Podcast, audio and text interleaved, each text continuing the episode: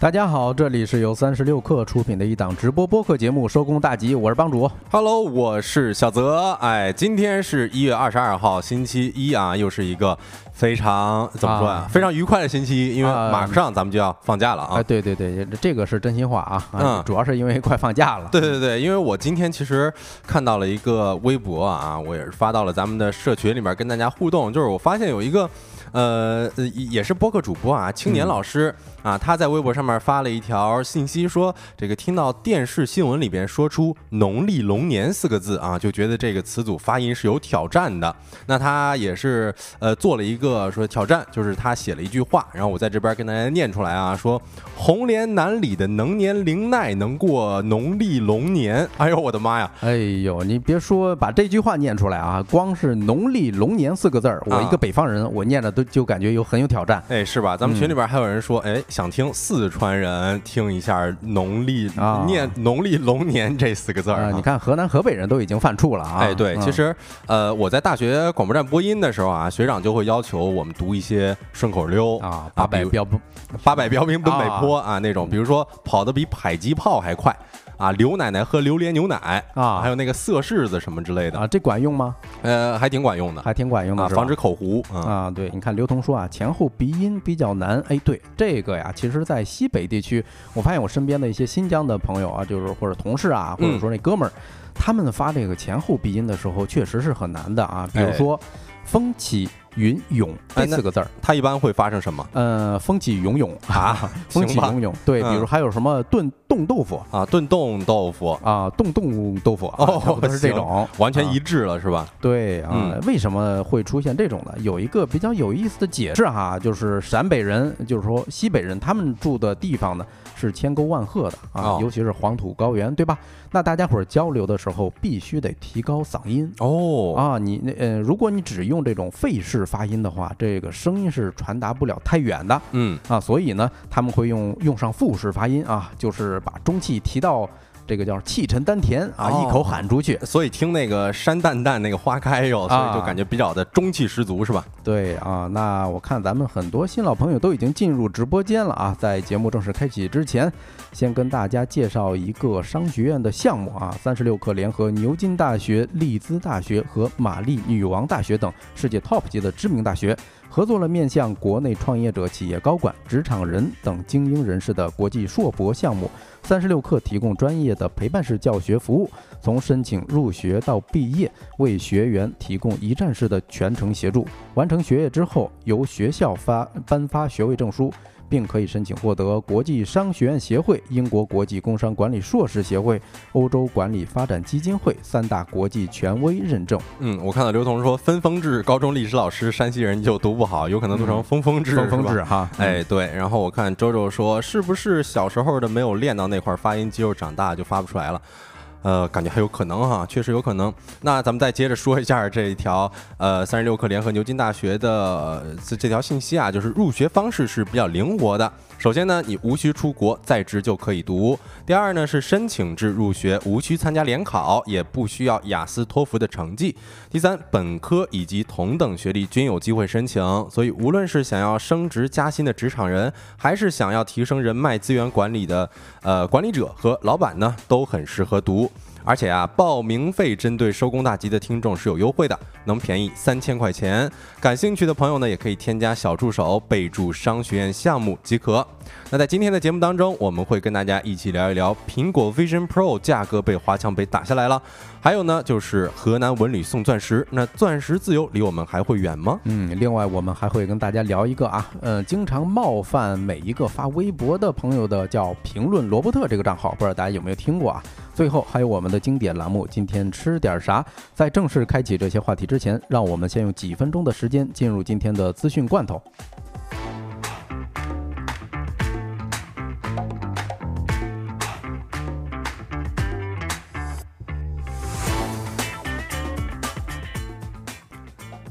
好的，欢迎回来啊！那咱先看第一罐儿资讯罐头，是关于董宇辉的啊。根据澎湃新闻的报道，东方甄选控股有限公司近日召开了一场临时的股东大会，谈到旗下与辉同行的直播间核心利核心主播的利益分成和未来的战略等核心问题，东方甄选的管理层表示，与辉同行是全东方甄选全资的子公司，保证由东方甄选百分之百控股。公司和董宇辉不会像传统的 MCN 机构那样拿提成，更多的是通过控股呃股权的这种方式，实现与公司的长期利益的绑定。对于董宇辉本人的收益，管理层称已经给了他很多的股份，公司对于核心人才会给到充分的激励。对于董宇辉，更多的是股权方面的激励。事实上，他跟公司是绑定在一起的。另外，根据蓝鲸财经的报道，董宇辉在直播中笑谈回应说：“宇辉同行独立核算，有独立的经营权，认证资料很早就交上去了。”嗯，咱们那时候谈董宇辉的新直播间“宇辉同行”的时候啊，咱们还谈及了一些隐忧啊，其中有一部分就是股权的。嗯，那我们来看第二条资讯啊，微信转账和微信红包性质不同。今日呢，北京市海淀区人民法院结审了一起借款纠纷案件，认定微信红包与转账性质存在区别，红包属于赠与，转账则属于借款。据此判令，被告周先生偿还告。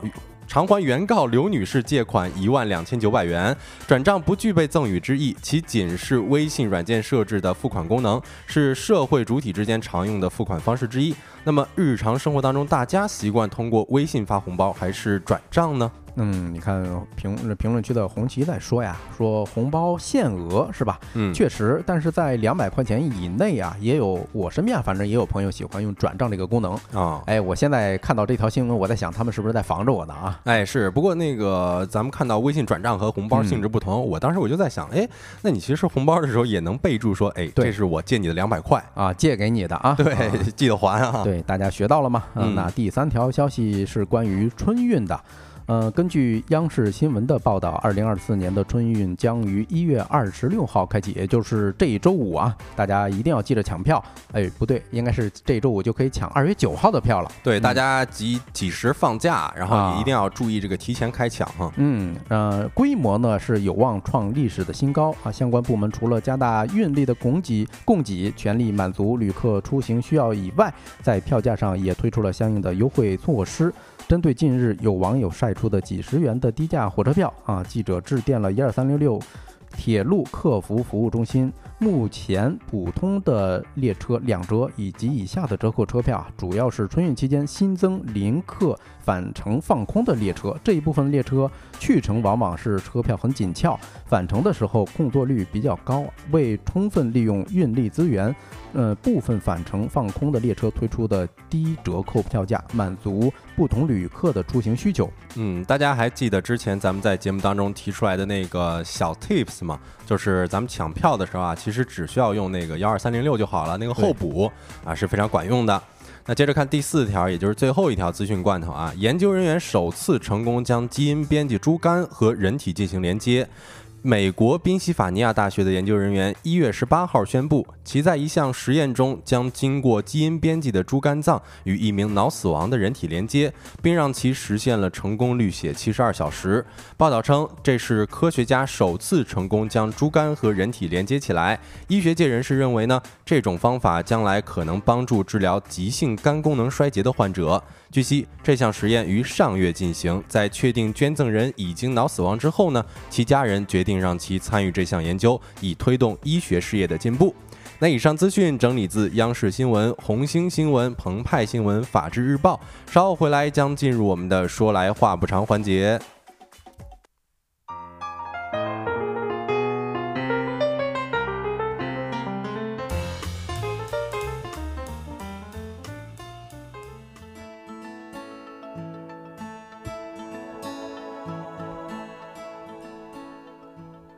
好的，欢迎回来啊！那咱就看今天的第一个说来话不长的话题是关于什么呢？苹果的 Vision Pro 啊，这个价格前两天是上了回热搜啊，我不知道大家有没有关注过啊？呃，简单跟大家复盘一下，上周五晚上九点的时候啊，苹果第一款头显设备，也就是 Vision Pro 正式开启了预售。啊！但是预售开启不到十分钟呢，第一批的货源就告罄了。哎，是，而且在这个预定开售几分钟之内啊，Vision Pro 的预定服务器就已经被挤爆了。嗯，啊，说很多人的订单都没有办法处理。嗯，目前呢，该产品的预计交付时间啊，是已经排到了今年的三月份。哎，对，当时我看这个价格特别夸张，说有的一些嗯渠道已经炒到了九万块钱一台。哎呦啊，那就是黄牛炒起来的嘛啊！另外，在一些代购渠道上啊，光代购的费用就已经达到了万元以上，就是五位数嘛。是，这让我想起来了之前那演唱会抢票的时候啊，票也是抢到了几百万。哎，是啊。那我们今天呢，其实。主要不是讲苹果的 Vision Pro 这款产品，嗯，而是关注到了一款名为 Apple Core 的山寨货啊，哎，已经躺在了华强北的档口老板的柜台之上，而且它的价格不到苹果的一个呃，就是正品的一个零头，嗯。嗯，那这个话题我们就来聊一聊山寨版的 Vision Pro 到底是怎么回事，以及华强北是怎么把三 C 数码价格打下来的啊。嗯，先跟大家聊一个这个山货山寨货到底是怎么回事啊？好啊，我们也是根据一个文章啊，就是字母榜他们的报道，哟，这个价格是非常非常夸张的。呃，正版的价格不知道大家还有没有印象？三四九九美元嘛？哎，对啊，也就是两万五千人民币以上啊。但是华强北的这个山寨版的价格是太亲民了啊！呃，国内客户的话，一台是一千六百块钱人民币是吧？啊，人民币。哎呦，这个零头根本也不到零头，根本就不到零头 啊！如果是外贸价格，也就是在海外买的话啊，可能贵一些，是五百美元一台啊，赚国外人的钱啊，赚老外的钱的啊！啊，也是一个华强北的一个档口老板向媒体媒体报道的啊。然后作为苹果进军 MR 的首款设备呢，Vision Pro 在用料上确实啊。是诚意非常的足，呃，根据网上流传的物料清单，这款头显产品啊，光物料的成本就高达了一千多美元，嗯，大概是一万多人民币啊，嗯，而且这个时间其实也挺值得推敲的，你看，在一月十五号的时候啊，就有不少华强北老板接到邀请，说参加这么一场吹风会。啊，会上介绍的产品呢，就是山寨版的 Vision Pro。此时呢，距离苹果 Vision Pro 正式预售啊，还有四天的时间。所以，而且还有一个消息啊，就是。这个去年这款名为 Apple Core 的山寨头显啊，就已经流入市场了。像一月五号的时候，B 站有一位 UP 主叫小陈出击，就发布该款产品的测评视频，里边也是详细介绍了这款山寨头显的软硬配件以及体验。对，不愧是华强北啊，这个就特别像以前那个 NBA 球星他们的鞋。哎，还没有正式上市呢啊，结果就从莆田给流出来了。是我之前经常是看到有一些新品发布的时候啊，底下的评论啊，包括弹幕上面写的都是现在压力给到华强北。哎，压力给到华强北啊，嗯，而且它的外形我觉得也很值得一说，在外观上啊，山寨的这个产品，你第一眼看确实是以假乱真。但是你要是跟正品的渲染图放在一起，哎，就是一个外行也能看出二者的差别啊。差别在哪儿呢？苹果的头显配备了是十二个摄像头，还有五个传感器，但是山寨版只有眼部正中间配了两颗摄像头。啊，另外，苹果的头显外壳是铝合金的。呃，之前我们还提到一个快讯啊，就是说测评的时候发现戴久了耳朵疼，是吧？不舒服是吧？不舒服。但是山寨款呃可能就没这问题了啊，因为它用了塑料。哦，那这个咱们一摸就能看出来，就就能摸出来了。哎，对，关键啊，关键就是开机之后映入眼帘的不是苹果的 logo。啊，而是一个大大的安卓哦，这个我觉得太逗了啊！那他写的名字是 Apple Core，应该叫安卓 Core，安安卓 Core 是吧？这个跟我之前看一些，比如说呃苹果手表，它那个 logo 其实是一个梨，就是山寨版的。哎，是，嗯嗯，而且我觉得啊，它的这个呃显示的里头的这个叫 Vision 呃 SE，这是什么呢？是相当于它的操作系统啊，嗯，也就是它的 UI 界面，基本是复刻了去年六月份苹果发布会上宣传。贴出来的那个 Vision OS 这个样式啊，但是是基于安卓系统的魔改。嗯，好，我们也是接着跟大家介绍一下这款山寨的性能啊。其实它拿到这个山寨头显产品介绍当中啊，对其硬件配置是语言不详，因为卖家声称这款山寨头显配备了业界顶流高通骁骁龙 MR 芯片，观看体验等于。一百二十寸的四 K 高清巨幕，哎呦，哎，然而这个根据用户测评呢，山寨款搭载的 SDM 七幺零芯片采用的是十纳米制程工艺，由二零一八年上市的小米八首发搭载，而显示屏分辨率则只有七二零 P 啊，与传说当中的四 K 分辨率差了不止一个数量级。嗯，买家秀跟卖家秀的差别哈，哎是，但是呢，这头显也并不是一无是处啊，就是它支持最高一 TB 的外置储存卡，用户呢可以告别内存焦虑了。但是你看啊，这苹果 Vision Pro 想要从二百五十六 GB 升级到一 TB，则需要额外支付四百美元。这四百美元就能买一山寨头显了。对，哎，我听这个性能介绍的时候，就让我想起来当年的华强北出的山寨机啊。嗯，你正版的手机是吧？你主打的是操作系统多么多么流畅，哎，你生态多么丰富。但是当时啊，华强北盛产的山寨机，人家主打什么呢？抗造啊，什么超长待机，我记着还能呃三四十天啊，这个待机时间啊，充电五分钟，待机二十四天是吧？哎，对啊，那什么人在买呢？啊，根据媒体的报道呢，这一款山寨的 Vision Pro，它的目标群体其实。从来就不是正儿八经的 C 端用户，也就是咱们普通消费者啊。在一些引流的这个帖子中啊，卖家并没有向普通的 C 端用户兜售这个产品，而是寻找各种渠道啊、代理啊，一般是做生意的啊。在小某书上你可以看到。呃，对于有一些想尝鲜的个人买家啊，甚至有的卖家还挺耿直，说：“哎呦，你别买了，这产品呢还不到位，建议你观望观望。”对我感觉现在也有一些，比如说数码博主，他可能会呃用这种山寨版的东西啊作为噱头，哎，没错，测评，哎是啊。然后字母榜采访了一个创业者，人家就说啊。其实什么人在买呢？有可能是啊一些做产品测评的人，嗯，还有的可能是为了做生意。你比如说有一些线下的体验店，对吧？做 VR 的展示，需求多种多样。但是，哎，创业者们也不知道这到底是谁买的。总之，反正是有这需求啊。哎，是是。所以总的来讲，它虽然说价格很便宜，只有一千多块钱，是吧？对。但是啊，还是不太适合像咱们这样的 C 端消费者的。嗯啊，我看咱评论区的周周说呀，苹果的耳机也很多，山寨的非常便宜。对。说完了华强北山寨的 Vision Pro 啊，我们再说一说华强北这个神奇的地方啊。先问大家一个问题吧：直播间有去过或者听说过华强北的朋友吗？去过的可以扣一个一啊。嗯，听说过的也可以扣一个一。如果没听说过的话，可以在直播间扣一个二啊。嗯，我肯定是。听说过的嘛？刚才也说这个压力给到华强北，嗯啊，然后其实好像他们那边有一个广场叫赛格广场，哎，没错，里边有充斥着各种水货电子产品，对，像刚才讲的，呃，咱们周周讲的苹果耳机，还有数据线、手机壳、蓝牙耳机这些，其实都是哈。对你说起来，这数据线还有手机壳，其实都已经走出上市公司了。你比如说有一个非常出名的叫安克创新，嗯，以及咱们熟知的什么绿联，还有那个品胜，是吧？哦哦，品胜啊，很出名。对啊，说起来华强北，我是非常有感情啊。嗯，这个地方其实是中国的电子第一街啊，也是亚洲最大的电子产品集散中心。是帮主本科学电子商务的，对这 应该熟啊，是吧？对，可惜啊，当时十年前没有留在深圳去做外贸啊，不然的话，那我就不在这儿了哈。那我现在可以投资咱们这个节目了，都。哎呦，对，为什么说感情非常深呢？以前我是经常去那边啊。我说一个啊，我说一个去过华强北的朋友才知道的梗啊，就是一零年左右的时候啊，只要你从华强北的地铁站一出来，哎，就会听见很多大妈大婶在喊花票花票花票。哎呦，你这个让我想起来了一个脱口秀段子啊，就是说在北京哪哪边地铁站一出来啊，就有那个司机掀着露着肚皮说沙河沙河走了走了沙河沙河走了走了。对啊，那个花票啊，我听了一年多，我才明白这是怎么回事儿啊，人家是发发票啊，为了代开发票啊，咱咱。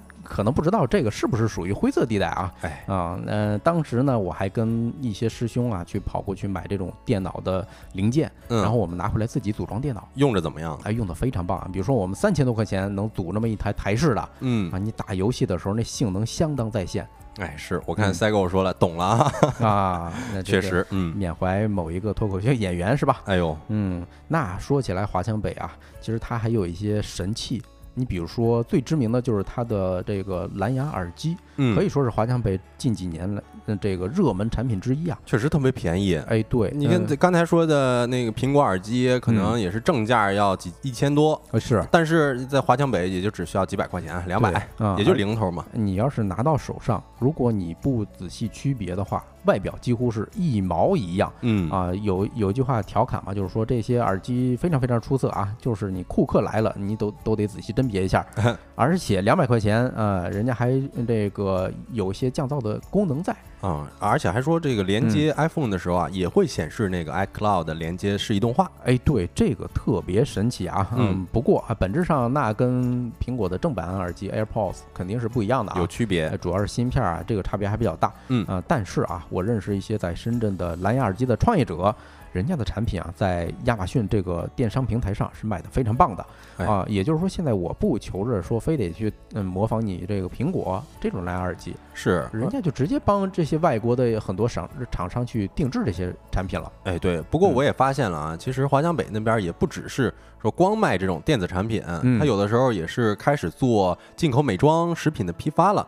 你看啊，两千年呃两年前刚兴起的时候啊，全国的代购都不用出国了，嗯全部都在华强北进货。对，呃，国外进口免税，东西确实是正品啊，但是、嗯呃，这个如果说被海关查了几次是吧？那现在可能这个这现现场大多数可能就拿不到货嘛，对，就只能嗯通过加微信啊，晚上十点之后交接这种。哎是啊，就是猥琐发育呗。嗯其实我二一年的时候，我还真去过深圳华强北附近。啊，当时我们同行的呢，就有那个当大学的女女同学哈，嗯，慕名而来，就想着说，咱以前上学的时候是吧，这华强北都是卖电子产品的，那现在听说卖这个都是大牌化妆品啊，要不我们去看一看吧？是。啊，结果身边就有一个他他爸就在海关啊，说，哎呀，这个其实这两年打击的已经非常力度非常大了啊，哦，可能已经看不到了。明白，嗯，我看 Cycle 说啊，亚马逊上的三 C 数码可太卷了啊，这个专业这专业啊，毕竟是做跨境电商的，是吧？嗯。嗯，就咱刚才聊了半天华强北，嗯，可以说它是深圳的一个缩影，一个代表啊、哦就是一九八零年，大家都知道啊，深圳特区是成立的，也就是从那时候开始，大疆啊、腾讯啊、华为还有比亚迪是吧，就开始在深圳这座城市拔地而起了。哎啊对，嗯，根据媒体的统计，已经有一百三十八家的上市科技公司啊，你市值是超过了多少呢？是六万亿人民币。哎呦，呃，这个里头还不包括华为啊，嗯，所以以你说，呃，整个深圳它撑起中国的科技半壁江山啊，是一点儿问题都没有的。哎是嗯，其实咱们一开始啊，对于华强北最明显的标签儿，嗯可能就是山寨了。对，但是现在啊，我感觉还是有一点不一样的了，嗯就是很多像这种科技互联网大厂都已经深入到了每个人的生活当中了。哎，对啊，你比如说咱们听友群有一个啊，就是对大疆这家企业非常了解的。嗯，大疆啊，其实很多人不知道，它在整个世界全世界的消费级的无人机市场是无人能挡，哎已经占据全世界产量的百分之七十七。哦，有这么多呀？哎，市占率的百分之七十七嗯啊，包括嗯，以前不知道大家有没有看过这个《生活大爆炸》，还有美剧《硅谷》嗯里头都出现了大量关于大疆的镜头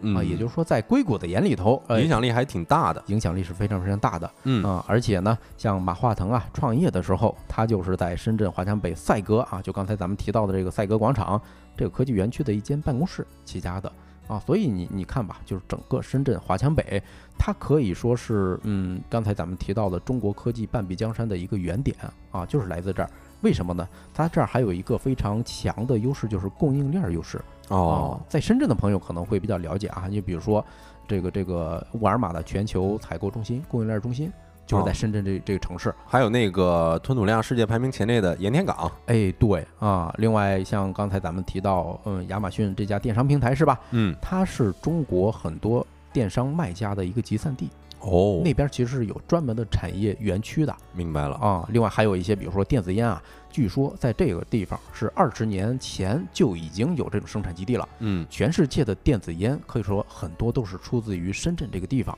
嗯，当然了，我们说了半天关于深圳啊，深圳华强北这个地方，它是有很强的科技标签，对吧？除此之外呢，还有一些，比如说像莆田呐、温州啊、义乌啊，还有台州，哎，这些呢，有各种各样的这种小商品，也可以说是撑起了我们整个中国的供应链啊。中国供应链的优势依然还在啊。那这个话题就跟大家聊到这儿，下一个话题我们来聊一聊河南文旅送钻石。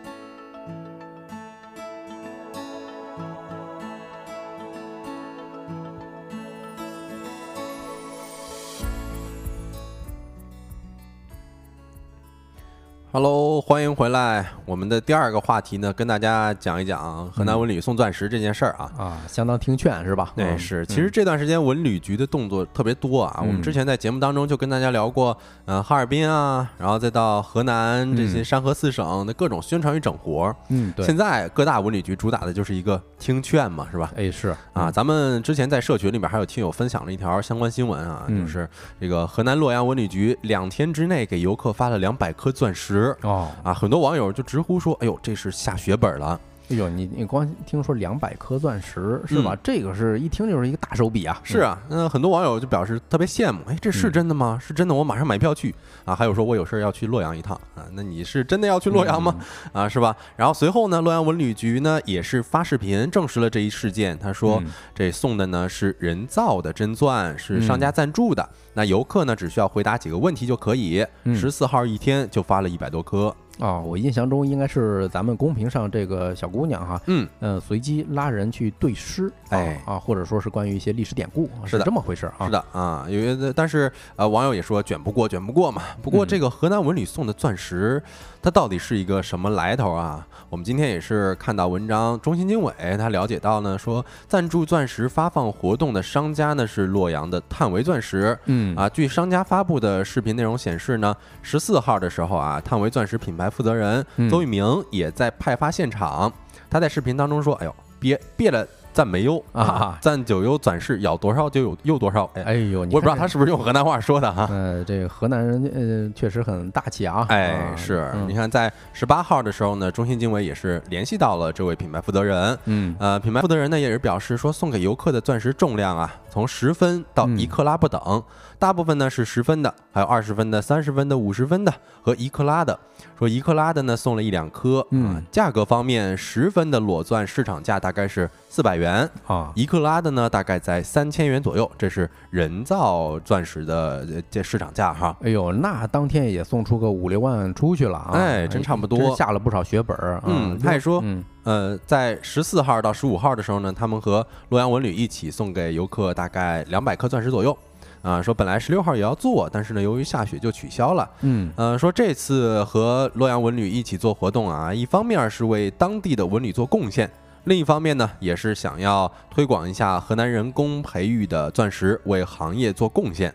啊，这就是说，人家不光说是为了拉人去旅游啊，对，也是在宣传，变相宣传一下家乡的一个钻石产业哈。嗯嗯，也感谢一下评论区的 APR 啊，还有这个康康送出的礼品，感谢大家的支持啊。哎哎，那既然已经提到钻石了，那咱就聊一聊吧，就是河南的这个人工培育钻到底是怎么回事儿？是是是，咱们先给大家介绍一下这个人工人造钻石到底是一个什么样的概念啊？它其实是指在实验室或者工厂里，经过一定的技术与工艺流程。制造出来的与天然钻石的外观、化学成分和晶体结构完全相同的晶体啊，嗯，人造钻石与自然钻石最大的区别就是来源不同，一个是源于实验室，一个就是地下开采出来的啊。有专家就称，其实是这和河流里的冰与冰箱里的冰。啊，是也是是一个性质，就本质上你都是一个东西嘛。啊，而且这几年河南的这个培育钻石啊是频频出圈儿。如果印象没有错的话，差不多就二三年集中啊，关于它有很多新闻啊。嗯嗯，比如说来自中国机床呃工具工业协会的这个分会的近期数据显示啊，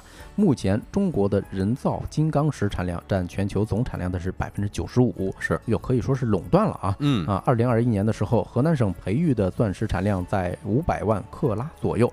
占全国产量的百分之八十。哎，你看啊，公开资料显示，在过去的数十年来，河南省郑州市、许昌市、南阳市、商丘市等地形成了一个集研发、生产和销售于一体的人造金刚石产业集群，涌现出你看，比如中兵红箭、黄河旋风、力量钻石、玉金刚石等一批知名的金刚石生产企业。嗯，呃，这个历史呢，要从一九六零年的十月份说起了哈。第一机械工业部呢，也是下达了一项代号为“幺二幺”的国家重点科研项目。这个课题其实任务就是研发人造金刚石，解决被国外卡脖子的难题嘛。那河南呢，也是从这个时候开始登上了人造金刚石的大舞台。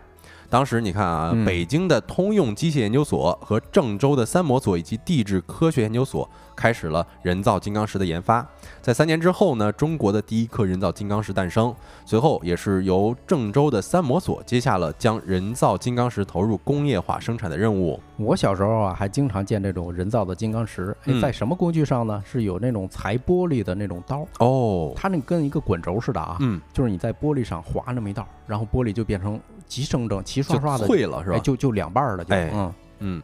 啊，那在这个二零一九年的时候啊，中国科学院也是成功突破了人造钻石的培育技术，并且呢，在河南商丘拓城县试点推广。啊，对，这个人人人造钻石啊，主要用途是作为饰品宝石了，啊嗯就跟刚刚才咱们讲的那个金刚石啊，其实是两码事儿了啊。嗯，就是外观啊，跟天然钻钻石是非常非常相似的，但是价格非常的低廉，呃，因此受到很多啊像我这样的这种老百姓的喜爱啊。哦，是吗？嗯啊，而人造钻石它的呃人造金刚石，它的硬度会更高一些，对所以它主要是用于工业领域。你比如说切割，像帮主嗯刚才说裁切玻璃璃的那种哈，是吧嗯？呃，磨削和这个钻孔等等。对，也是说这个浙城这小县城啊，也是非常短的时间就成了一个人造的钻石之都啊。二零二一年的时候啊，全球培育钻石产量是九百万克拉，光这一个小县城就生产了四百万克拉啊。和天然的钻石相比呢，这城的人造钻石不仅在外观上做到了几乎一致啊，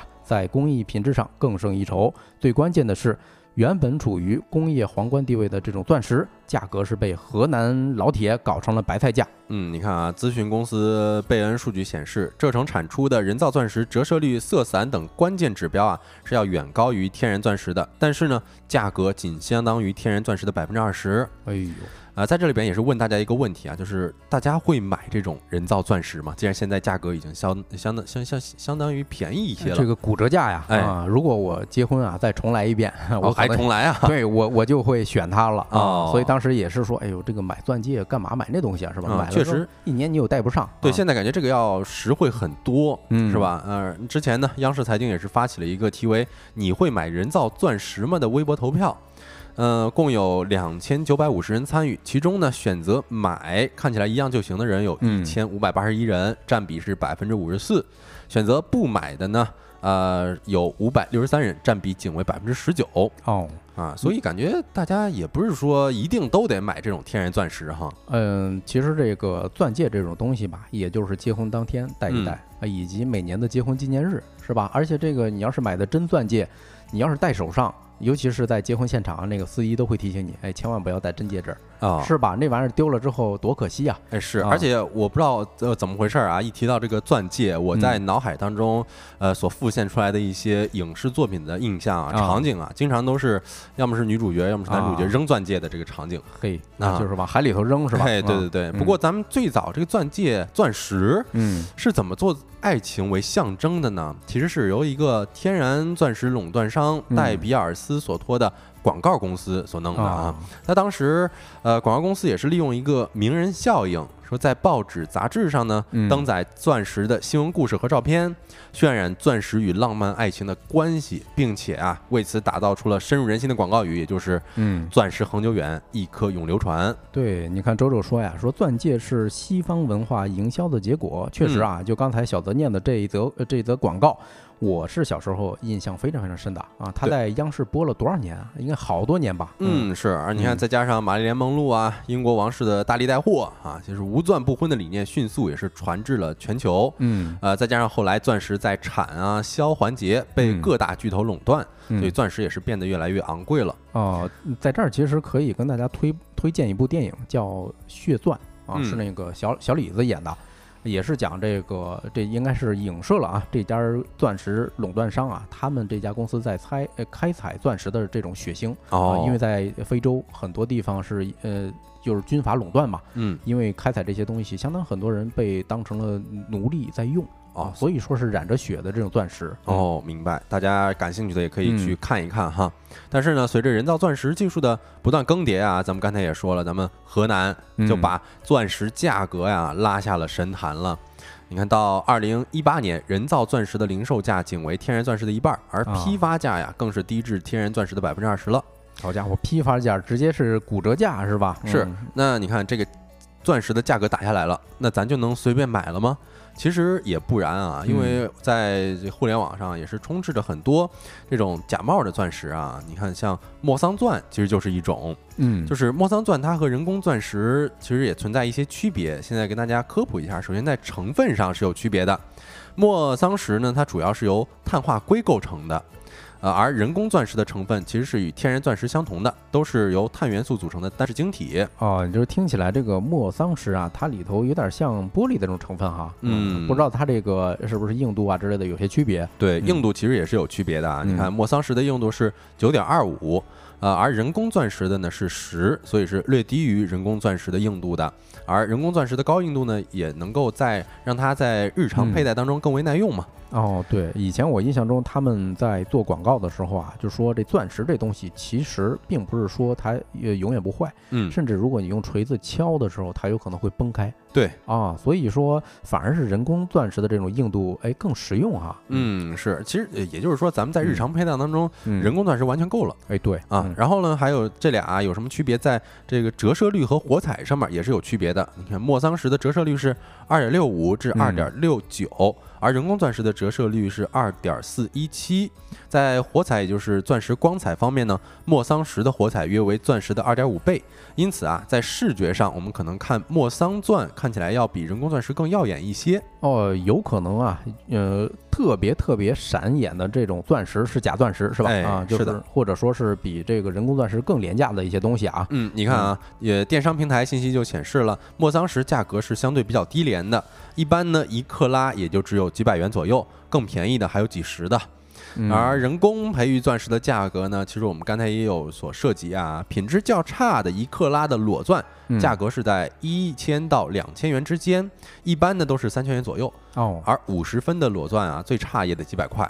哦，我突然想起来一个品牌，不知道大家有没有听说过，叫施华洛世奇啊，听说过是吧？它搞不好有些材质就是莫桑石啊，因为它的价格是非常非常的低。嗯，哦，这这这个有待考证啊啊，有待考证。对，你看，在二零二三年的十一月深圳水贝市场的发布价表为例啊，人造钻石一克拉地色报价是三千五百元。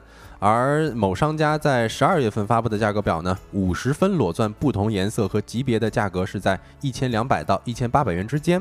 哦，嗯，而我们刚才所提到的赞助河南文旅发钻石的品牌负责人啊，他建议消费者不要买价格太低的所谓的那种打引号的人工人造钻石哈，就是一方面有可能是假的，另一方面呢也也有可能是比较差的，因为钻石也有级别，嗯，颜色呀、净度啊、切工的区分，所以。太便宜的啊，可能是残次品啊。评论区我看这个刘同提供了一个视角啊，说是施华洛世奇是人造水晶，就是玻璃是吧？这成分应该是一样的啊。哎，是您这化妆品之类的，人家肯定比你懂，还得是看呃女听众的啊。对对对对对啊。总的来说呢，过去的钻石恒久远，一颗永流传，可能已经被大家所抛弃了。现在的呢，更多的可能是不是天然钻石买不起，而是人工钻石更有性价比。但是啊，大家还是要多加判断，毕竟啊，整个市场上也是鱼龙混杂，不小心呢也可能会被坑。那这个话题就跟大家聊到这里，下一个话题就跟大家聊一聊火爆微博的罗伯特到底是谁。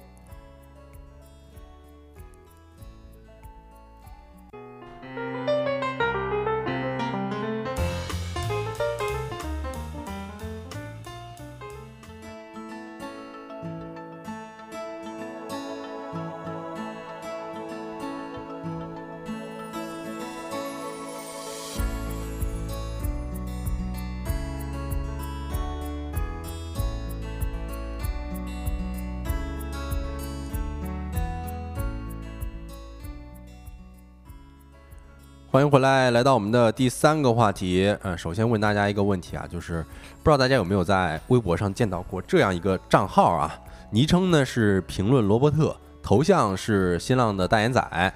啊，最近呢，这个账号会时不时的出现在不同网友的微博当中，嗯啊，在网友的评论区里边时而捧场，时而发疯，大家有见过这样的现象吗？呃，我呢是肯定没有见过的啊啊，但是今天在准备这选题的时候，我觉得还挺有意思，嗯，呃，不如那个小泽给大家介绍一下，这到底是个什么账号？哎，是，其实我最开始看到我朋友的评论区有这么一个人啊，就是我感觉他回复的还挺及时，而且捧场捧的也还挺 OK 的。啊，我最开始以为他是朋友的朋友，以为他是真人呢。啊，后来我才发现，原来他其实不是真人哈，就是有可能，嗯，咱们深夜 emo 的时候发的微博，隔天早上起来发现这罗伯特在评论区阴阳怪气，你甚至不知道这人是谁。就是人与人之间最重要的边界感啊，在这个 AI 看来啊不值一提。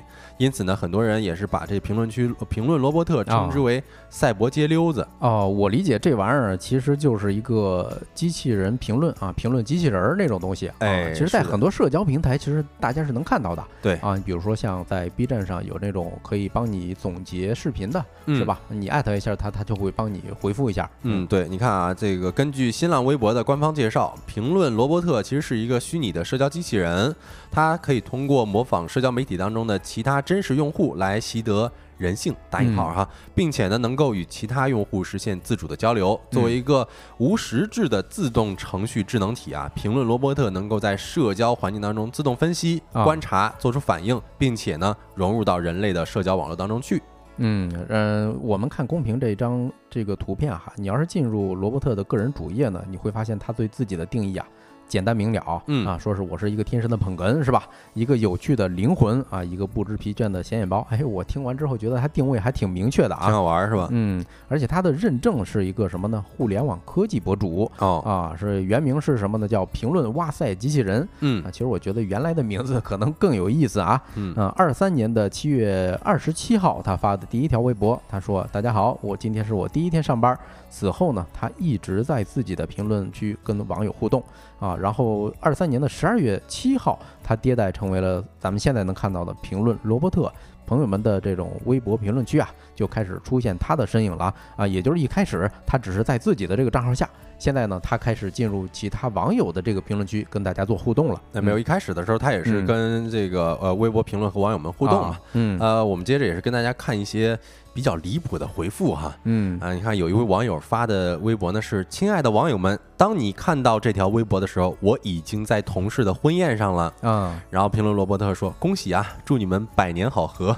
哎呦，这谁跟谁结婚啊？这个就特别像什么呢？就是男女朋友啊，这个男生在打游戏是吧？女生说：“哎呦，我发烧了。”他回了一个：“哎呦，六真你真牛啊！”就是这种感觉。是。然后还有网友说，抽签选课的时候抽五门，落选了五门，说自己啊就自嘲嘛，说自己是一个运气特别好的人。嗯。啊，罗伯特这样子跟他评论的哈，就是说希望下个学期也这样，然后还发了个拥抱的表情。这个就是典型的啊，就是咱稍微说专业一点儿，其实他就是对于这一条内容的情感判断其实不准确的。嗯，是啊，还有一个不准确的就是他瞎回复啊。有网友在微博上面想要卖一件东西，但是这东西还没卖出去呢啊啊！这评论罗伯特呢就说，呃，已出，谢谢各位老板啦。哎呀，这这个是刨活来了是吧？哎，对。然后这个微博的博主呢就说，你有毛病吗？谁跟你已出啊？我没出，没卖出去呢。对，你看周周说呀，这个是微博版的 GPT 啊，还能模仿，感觉挺有意思的。哎，对，现我我感觉现在只剩下有意思了。是，但是其实罗伯特他也并不是全都是整活儿啊，有的时候他还会给网友提供一些情绪价值。你看刘同都说啊，有朋友有朋友会故意的艾特他哈，嗯，呃，比如说有网友说自己每年平安夜都不平安，嗯，其实这是一个相相对来讲比较 emo 的情绪，嗯，是。然后罗伯特就安慰他说，但今年肯定是个大晴天。哎呦，你别管他回的准不准确啊，但是人家这这句话说出来还挺温暖，嗯，感觉呃泪目了已经。哎，是啊，对。然后还有网友说，大部分呃，这算是诗性大发了啊，说大部分人都只是我生命的玻璃窗上缓缓划过的雨水。罗伯特看罗伯特怎么接的啊？他回复说：“但我仍感激每一次相遇，即使短暂。”哎呦，这个哎，我突然总结出来一个规律啊，嗯，就是说没有什么逻辑性的这种东西，哎哎，人家反而回复的很好，哎，是这样的啊，但是回复回复出来这个意义呢，需要你这个活人自己解读，自己想去吧，是吧？自己想啊。还有一位网友他说，呃，这是吐槽罗伯特的啊，他说那个评论罗伯特让我知道了我以前跟喜欢的人没话找话说的时候，对方是什么样的心情啊。然后罗伯特还挺有自知之明的，他跟他回复说，可能他们当时的心情和你一样。吧。啊，然后有网友就是评论说，至此已成艺术。啊，是啊，就是所以从那之后啊，就是很多网友就开始主动让罗伯特来自己的评论区啊，就是呃看他的回复是什么样的，就像刘同说的，就是很多朋友就故意艾特这个罗伯特嘛，大家要是感兴趣的话，也可以打开你的微博软件啊，微博 APP 去艾特一下，去看一看啊。呃，从此罗伯特的身份呢，就像从一个暖场的机器人变成了一个树洞，是吧？或者说许愿池。或者说是一个百科全书啊，反正各类身份吧，大家各种各样的都有问的，有还有人问说正新鸡排好不好吃的呢？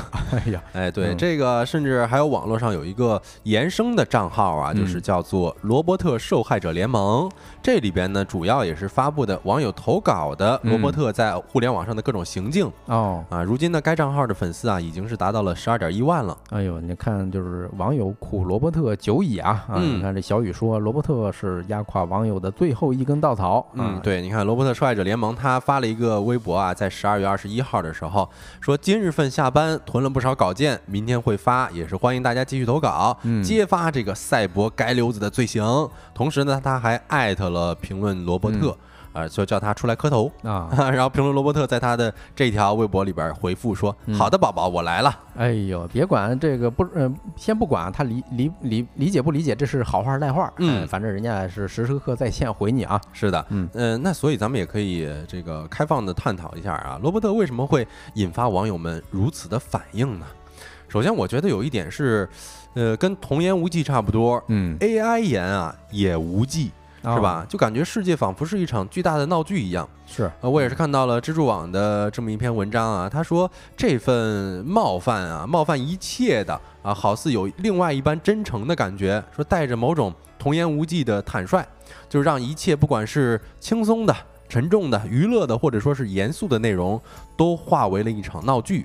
说罗伯特选择发最极致的疯，让人类无路可走啊！很多人就感觉在这种被冒犯当中，也是。哭笑不得的接受了这份黑色幽默了，嗯，然后你看 L X 说啊，至少人家是句句有回应，是吧？哎，哎，我觉得啊，嗯，虽然他的回答是比较离谱，但是。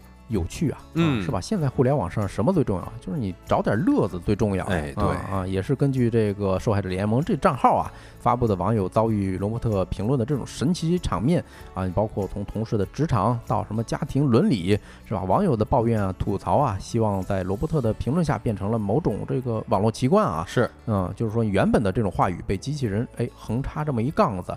你情景就得到了一个补全，嗯，因为虽然是有些转折的啊，不一定说是按逻辑来的。对，就是感觉每一个 乐子都已经变成了投稿出现在另一个账号当中了。嗯，啊，离谱的是啊，我今天也是搜呃实时评论，是实时的微博，我看到有网友表示罗伯特受害者联盟里面的笑料真多啊，哎，没想到评论罗伯特也看到了这条微博，并且在里面评论说确实如此。你说感觉这个人味儿还挺足的，是吧？哎，是啊，嗯，其实这个也是涉及到一点啊，就是人与 AI 的模糊，就感觉这种荒谬的语言背后，其实受苦的是我们真真实的人类哈。哎，就是很多人觉得这个阴阳怪气的味道实在是太对味儿了，就感觉不像是机器人。对，就是虽然大家觉得这个罗伯特的语言是挺冒犯的。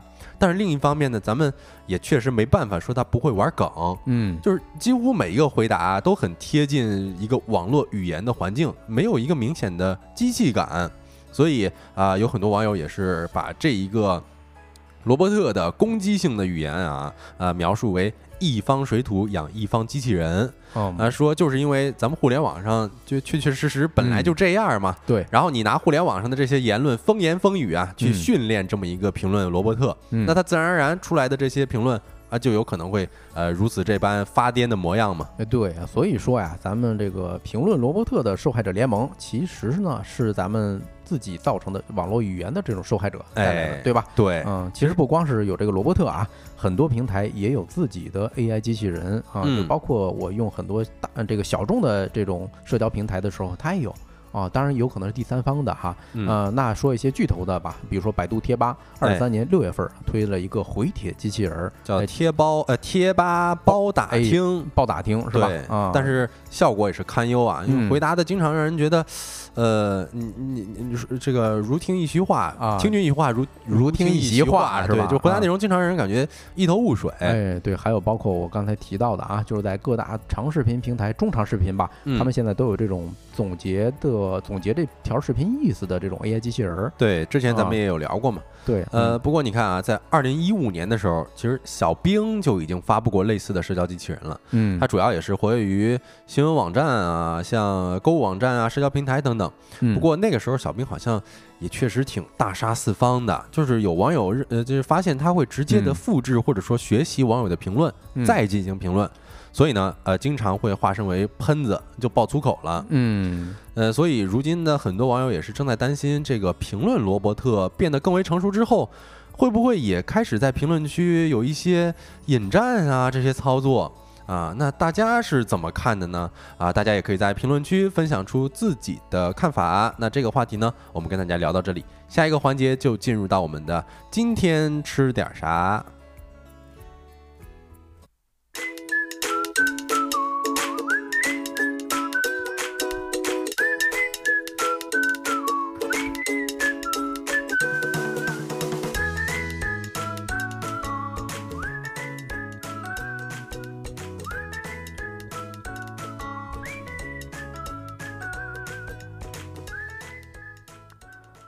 好的，欢迎回来啊！那咱就进入今天吃点啥这个环节啊，哎直接揭晓答案啊。好今天给大家介绍一道藜蒿炒腊肉哎呦，啊，这个为什么呢？就是这两天啊，我收到家里头给寄的这个腊肉了哦，是时候了是吧？哎，是时候了。反正嗯一到冬天的时候呢，南方就开始准备熏制腊肉，对吧？嗯，啊，然后也是这两天我刷到了一个帖子啊，应该是一个南方朋友，他说又到了一年一度南方孩子的噩梦时刻了。为什么呢？因为从这这个月份开始，基本上呢吃到过年呃哦，这个开就是年之后，哦，我说为什么叫啊噩梦时刻啊？其实我还挺喜欢吃腊肉的哎，但是啊呃呃，我也挺喜欢吃那个腊肠的哈。啊哦，原来他说的是顿顿都会吃腊肉哈。那跟咱北方人到了正月天天吃饺子是一个道理啊啊，。那确实实，啊，其实藜蒿炒腊肉啊，它是江西的一道特色名菜。嗯，但是呢，它也是湖南的一道名菜。为什么呢？因为藜蒿这种东西啊，哎，它是围绕鄱阳湖水域哦呃，长的啊。然后呢，有些地方其实湖南是也能发现啊，嗯就是煮水草吧，相当于。，是哎，我啊还奇怪呢，说刚才说是江西的特色名菜，但是它好像嗯没那么辣哈，哎是啊，就是你看咱们嗯公屏上这张照片啊，它是绿油油的，是吧？嗯这道菜主要是吃梨蒿这这种青菜的这种呃爽脆啊，清清爽。你看刘凌云也说啊，是武汉特产。哟，你看湖北也有这种也有这道菜啊。哎，是你看藜蒿，它又名芦蒿、水蒿、青艾等，嗯这是生长在湖泊草滩岸边的一种野生植物，嗯以湖南省的西北部、江西省的、呃这个呃江西省的这个鄱阳湖沿岸，嗯。还有湖北省的东南部、安徽省的西南部居多。对，但是它的这个营养啊，不仅说它好吃，哎。而且它还有富含的维生素 C 嗯。啊，还有含七倍于牛奶的蛋白质和钙。哟，我觉得这点儿特别神奇啊！嗯。你说这青菜里头蛋白质含量这么高，哎，对，所以说嗯。它特别适合于小人、小孩儿、小人，小人，特别适合小孩儿和老人补钙哈。嗯。然后还含有多种的这个磷、铁、胡萝卜素等人体必需的营养素，嗯，所以呃，藜蒿呢也被称为湖里的草，啊人类的宝。哎，是你看咱评论区啊，Yuki 说啊，湖南人好像没有见过藜蒿啊，然后后面补了，一句说是湖南西北啊，难怪湘南没有见过嗯，啊。这个红旗说藜蒿，对你打的字儿是对的啊。呃，梨蒿什么时候吃呢？其实是开春之后吃，因为它有一一一个言语啊，叫二月梨，三月蒿，哦，四五月份做柴烧。嗯啊，意思是每年的农历二月，也就是比如说这个用公历来讲的话，可能三四月份啊，哎，那时候梨蒿的是味道是最鲜美。如果你过了这个季节呢，梨蒿的味道它不光变差，到四五月份的时候，它也呃就是阴历呃就是农历四五月份的时候啊，口感是特别的柴的。嗯，我印象中有一年哈。真的在北京是五月份儿吃了一回这个呃很以前我吃的非常惊艳的一家店哈藜蒿炒腊肉啊，结果那次吃的时候梨蒿塞牙了哦，就干巴了是吧啊，？对，那时候还剔了半天牙，对，其实嗯我之前为什么觉得这个梨蒿炒腊肉好吃呢？是因为它水分特别足是啊。但是啊，你看，如果过了这个月份儿，或者说是嗯过了季节之后，嗯它就变干巴了哈哎，。是你看刘同说北方的超市卖的很贵，确实啊，嗯这个呃，在南方的时候啊，很多能吃到这种野生的梨蒿啊。农历二月的时候是不是高峰期嘛？嗯，呃，但是现在呢，很就是为了哎满足你这个其他地方的嗯消费者的口味哈，呃，很多都是大棚种的。哦哎，大棚种的时候呢，它是反季儿、反季节的这种蔬菜啊，往嗯往是不如自然生长的蔬菜口感好。哎是嗯嗯，而且春节的时候，你看大量上市，对吧？所以它的市场是呃这个售价呢，人家专门挑那春节的时候贵的时候卖给这北方啊啊、而且就是今年春节期间呢，据说这个梨蒿啊，差不多现在已经涨到嗯嗯美金四五十块钱了。嗯，但是你看啊，说来也奇怪，就是嗯梨蒿跟腊肉其实是绝配哈，嗯因为它的吃法还挺多的。但是呢，梨蒿炒腊肉是比较纯正的农家土菜了，哎最能代表洞庭湖区的民风民俗。是嗯。嗯，说呃，藜蒿做法是比较讲究的，说必须得采自洞庭湖边的野生嫩茎嗯。啊，挑选打毛衣的针一般粗细的藜蒿，嗯。用手掐哈，一定要嗯是用手掐，用手掐成一寸长左右的藜蒿段儿，嗯。不能用菜刀切，因为可能会沾染铁腥气。哎是啊，比如嗯。说我上一次吃的时候啊，那个藜丝嗯梨蒿它就是梗有点粗了，嗯，导致呢它那个纤维啊稍微有点老，有点硬啊啊。如果说是这个腊肉的话，嗯，其实最好的是就是老家自己腌的这种土猪肉啊。嗯我个人反正是喜欢吃肥一点的啊啊，而且炒的时候啊就加一把红辣椒，你这样炒出来的这种藜蒿腊肉啊，色香味俱全。是，嗯嗯，炒腊肉的时候呢，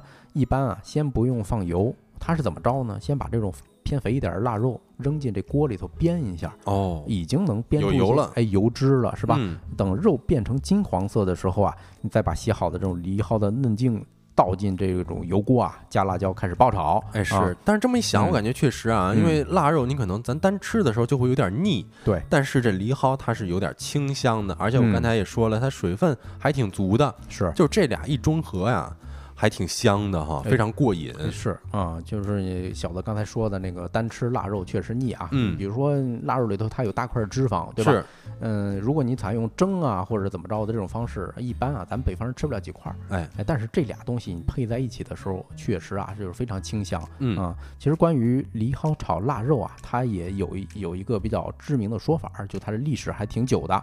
最有名的呢，就是说是元末，元末这个是朱元璋跟陈友谅啊，他俩是在鄱阳湖一带，嗯，争天下嘛，啊，据说是打了多少年，十几年。嗯，也是有一年春天啊，这个朱元璋是被陈友谅的水军围围困了啊，有半个月过去之后啊，船上带的这些蔬菜能吃的全都吃光了。哦，啊，朱元璋也很饿呀。哎，这个就是有这个伙夫，哎，他发现草洲上生长着这么一种碧绿的这种野草，随手扯了这么一根儿，哎，嚼了一下呢，感觉满口生香，哎呦，特特别清脆爽口啊。感谢伙夫。哎，感谢伙夫，你看啊多少美食是吧？都是源自于这个军队里头的伙夫对，啊，也是他这灵机一动啊，嗯、采了很多这种野草，把这叶儿一摘啊，就留下这个根茎啊，然后跟军中仅剩的一块腊肉皮啊，当时可能就是剩了没多少东西了。嗯，炒了一下之后，哎呦，朱元璋吃了之后食指大动，然后精神精神头一足，就一举挫败了敌军。哎呦，抖擞精神，吃完之后是吧，仗都能打胜了。哎，对，那以上呢就是今天给大家介绍的这一道菜啊，叫藜蒿炒腊肉。呃，无论是在湘菜馆儿还是在这种江西菜馆儿，大家都是能够搜到的啊。那以上就是今天所有的节目内容了啊。大家如果有什么话题想要投稿或者想要了解的事儿呢，都可以通过微信搜索“收工大吉小助手”的拼音首字母，添加我们的小助手，我们会拉你进我们的听友群。是我都看到 April 说今天晚上就去吃，哎呀，实在是太羡慕了哈。嗯最后跟大家说一下我们节目的 slogan：啊太阳下山了，你什么都没错过。我是小泽，期待明天的同一时间跟各位再见面。对面的是帮主啊，啊，我是祝大家啊收工大吉，拜拜。拜拜。